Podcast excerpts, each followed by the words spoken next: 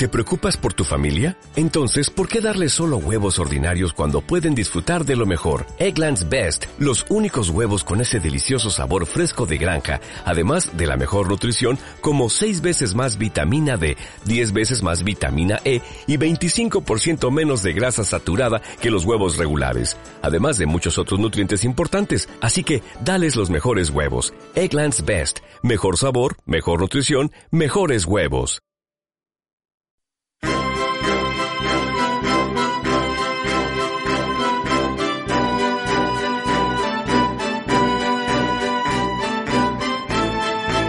Buenos días, bienvenidos hoy sábado 7 de septiembre de 2019 a la última columna del Dr. Johnson, peoncaminero.com.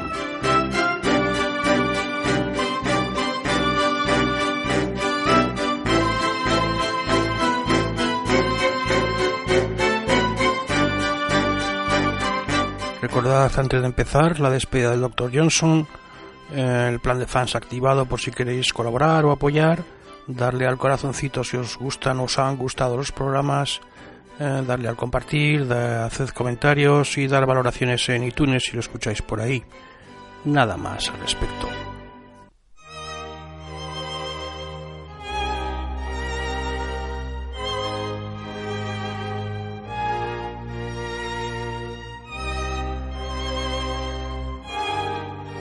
Y sí, hoy nos despedimos del Dr. Johnson. Última columna, una bonita columna. No sé si para enmarcar, pero es una bonita columna. Como la mayoría de las que hemos tenido del Dr. Johnson, como la mayoría. Ya veis que yo tenía dos o tres que son para enmarcar y así os lo he hecho saber. Pero esa es mi opinión y vosotros tendréis la vuestra. Espero haberos descubierto un autor que para mí fue un descubrimiento porque no lo conocía absolutamente de nada y a mí me llegó a través de su vida de Samuel Johnson de James Boswell, un tocho enorme de editorial acantilado, francamente recomendable, francamente recomendable, pero hay que perder el miedo a leer semejante tocho. Espero que bueno se traduzca poco a poco alguna cosita más y, y vaya llegando y calando una persona que yo creo que nos ha llenado de reflexiones a pie de tierra, tranquilas, humanas, muy humanas sobre todo, ¿vale?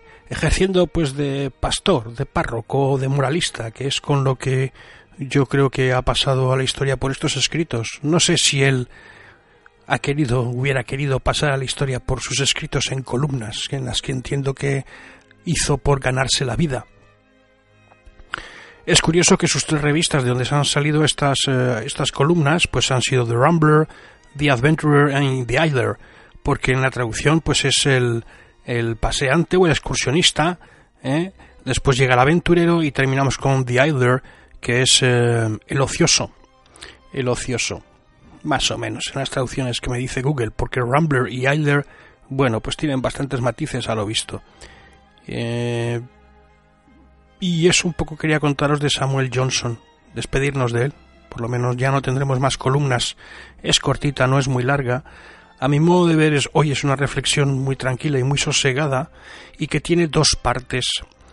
Una primera y que ya lo he avisado muchas veces, siendo humano como es él, pues que hay que tener cuidado con los planteamientos que nos hacemos, con la imaginación para llegar a donde queremos llegar, porque las cosas nunca van tan rápido como la imaginación quiere, ¿no? Y bueno, pues que tampoco podemos despreciar a los eh, crearnos más eh, sabios y más listos que nadie, y mucho menos que los que han estado antes que nosotros por aquí. Y por ahí van los tiros, ¿no? Que al final nos van a pasar factura a los demás diciendo, eh, tú no decías que teníamos que tener ya coches voladores. Pues no hay coches voladores. Pues no, no hay coches voladores. Todavía. Puede que nunca los haya o puede que sí, no lo sé. Eso nos prometieron cuando yo era pequeñito, en los años 70. Y luego tiene una segunda parte que vuelve a ser humana 100%, que es muy agradecida para, bueno, cuando haces balance de vida, ¿no? Porque suele ser muy duro con, contigo mismo y crees que no has hecho nada de valor, porque te comparas con los que han hecho otros, porque te comparas con lo que tenías previsto de pequeño, y bueno, él dice que calma, ¿no? Calma. Calma, que siempre, siempre has hecho algo bueno y por poco que haya sido, siempre algo es mejor que nada, como dice él. De todas las columnas del, del Dr. Johnson se pueden sacar frases de todas las columnas del, del, del Dr. Johnson. Y no quería deciros mucho más, dejaros con la columna que es cortita, que os haga pensar y que os va a dejar un muy buen sabor de boca, de verdad, muy buen sabor de boca. Muy buen sabor de boca, es mi opinión. Y el texto dice así. El Patriota y otros ensayos. Samuel Johnson. Las limitaciones de los logros humanos. Número 88 en la revista The Idler. Un sábado 22 de diciembre de 1759. A la sazón, Dr. Johnson tenía 49 años. Cuando los filósofos de los últimos años se reunieron por primera vez en la Royal Society, se generaron grandes expectativas sobre el inminente progreso de las artes prácticas. Se suponía que ya estaba muy cercano el día en que las máquinas se moverían mediante mecanismos perpetuos. Se lograría la salud definitiva mediante una medicina universal. El aprendizaje se conseguiría fácilmente con una lengua única y el comercio se extendería por todo el mundo gracias a buques que llegarían a su destino sin el menor contratiempo. Pero el progreso lleva su tiempo y la sociedad tuvo que enfrentarse a la dura realidad de que, pese a todo, no se había producido ninguna reducción visible de las consabidas miserias de la vida. Tanto la gota como los cálculos biliares continuaron siendo dolorosos para los enfermos. El terreno, que no hubiera sido previamente labrado, seguía sin producir cosechas, y los frutos no caían del cielo. Finalmente, aquellos que se sintieron defraudados empezaron a irritarse, y quienes odiaban todo tipo de innovaciones se sintieron muy contentos al tener la oportunidad de ridiculizar a los que siempre habían despreciado, tal vez con demasiada arrogancia, los conocimientos tradicionales. Y parecía, teniendo en cuenta sus primeras disculpas, que los filósofos sintieron muy íntimamente las indeseadas impertinencias de quienes les preguntaban con insistencia diaria ¿Qué es lo que habéis hecho?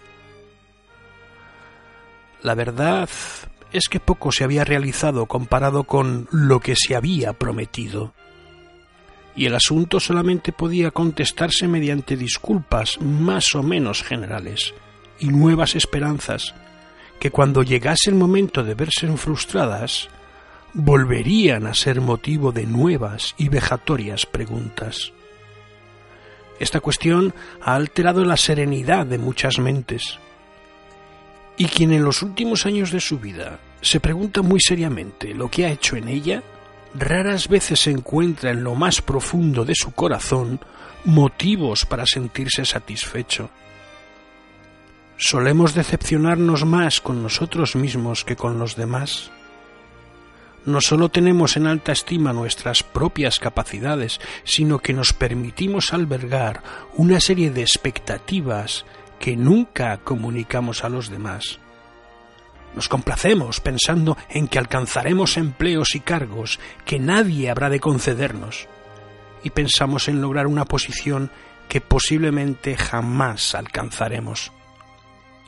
Y cuando van pasando los días y los años, entre negocios y distracciones, y finalmente nos damos cuenta de que nuestros buenos propósitos se han quedado en el tintero, y el tiempo en que podíamos llevarlos a cabo ya ha pasado, nos entregamos a una dolorosa reflexión. Ni amigos ni enemigos se sorprenden de que nuestras vidas hayan transcurrido como el resto de la humanidad anónima y que nuestra muerte carezca de conmemoraciones. Ignoran todo cuanto nos hemos propuesto en vida y por consiguiente no pueden discernir si aquella esperanza y expectativa se ha podido cumplir o no.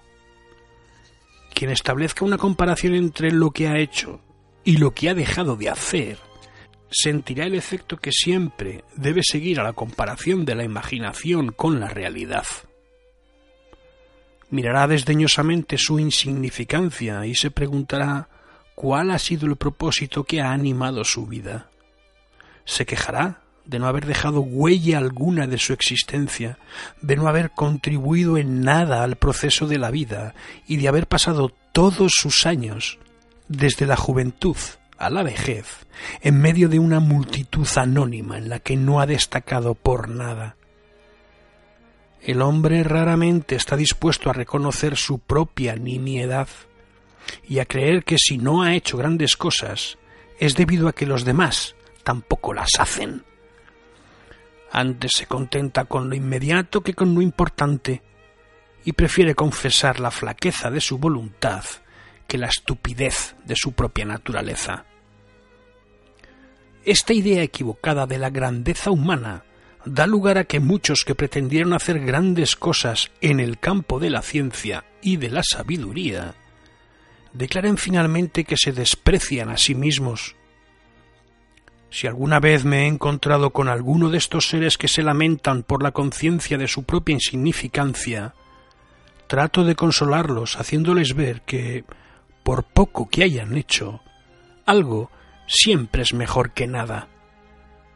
Todo ser humano está obligado por el Maestro Supremo del universo a desarrollar cuantas oportunidades se le hayan proporcionado para hacer el bien y a mantener en una continua actividad aquellas capacidades que se le han otorgado.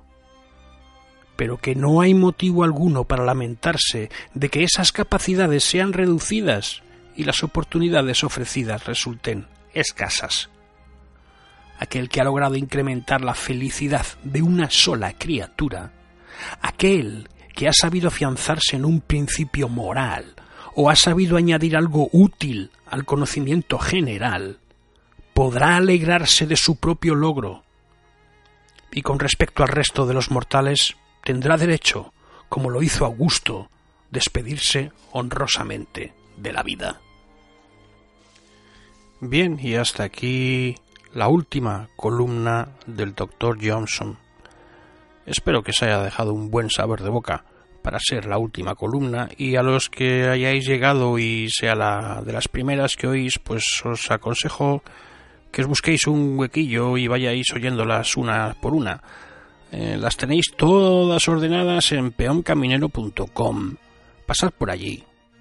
Y bueno, si ya no existe el dominio, peoncaminero.com, pues estará como peoncaminero.wordpress.com, porque todo lo que está allí, pues allí seguirá. Y, y nada más, nada más. Eh, despedir al doctor Johnson de recomendaros la compra del libro. Recomendaros la compra del libro, ¿vale? Tanto el de acantilado de la vida de Samuel Johnson como este cortito de la editorial del Buen Mudo son artículos muy interesantes. Y de verdad, nada más. Eh, un saludo.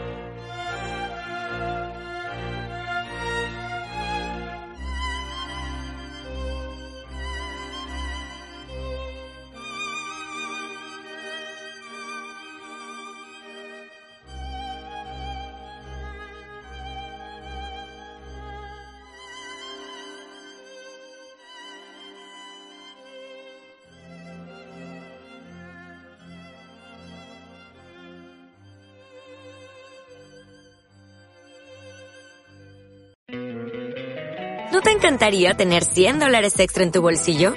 Haz que un experto bilingüe de TurboTax declare tus impuestos para el 31 de marzo y obtén 100 dólares de vuelta al instante.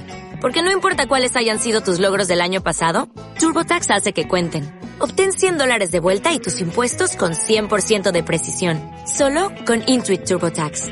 Debes declarar para el 31 de marzo. Crédito solo aplicable al costo de la presentación federal con TurboTax Full Service. Oferta sujeta a cambios o cancelación en cualquier momento.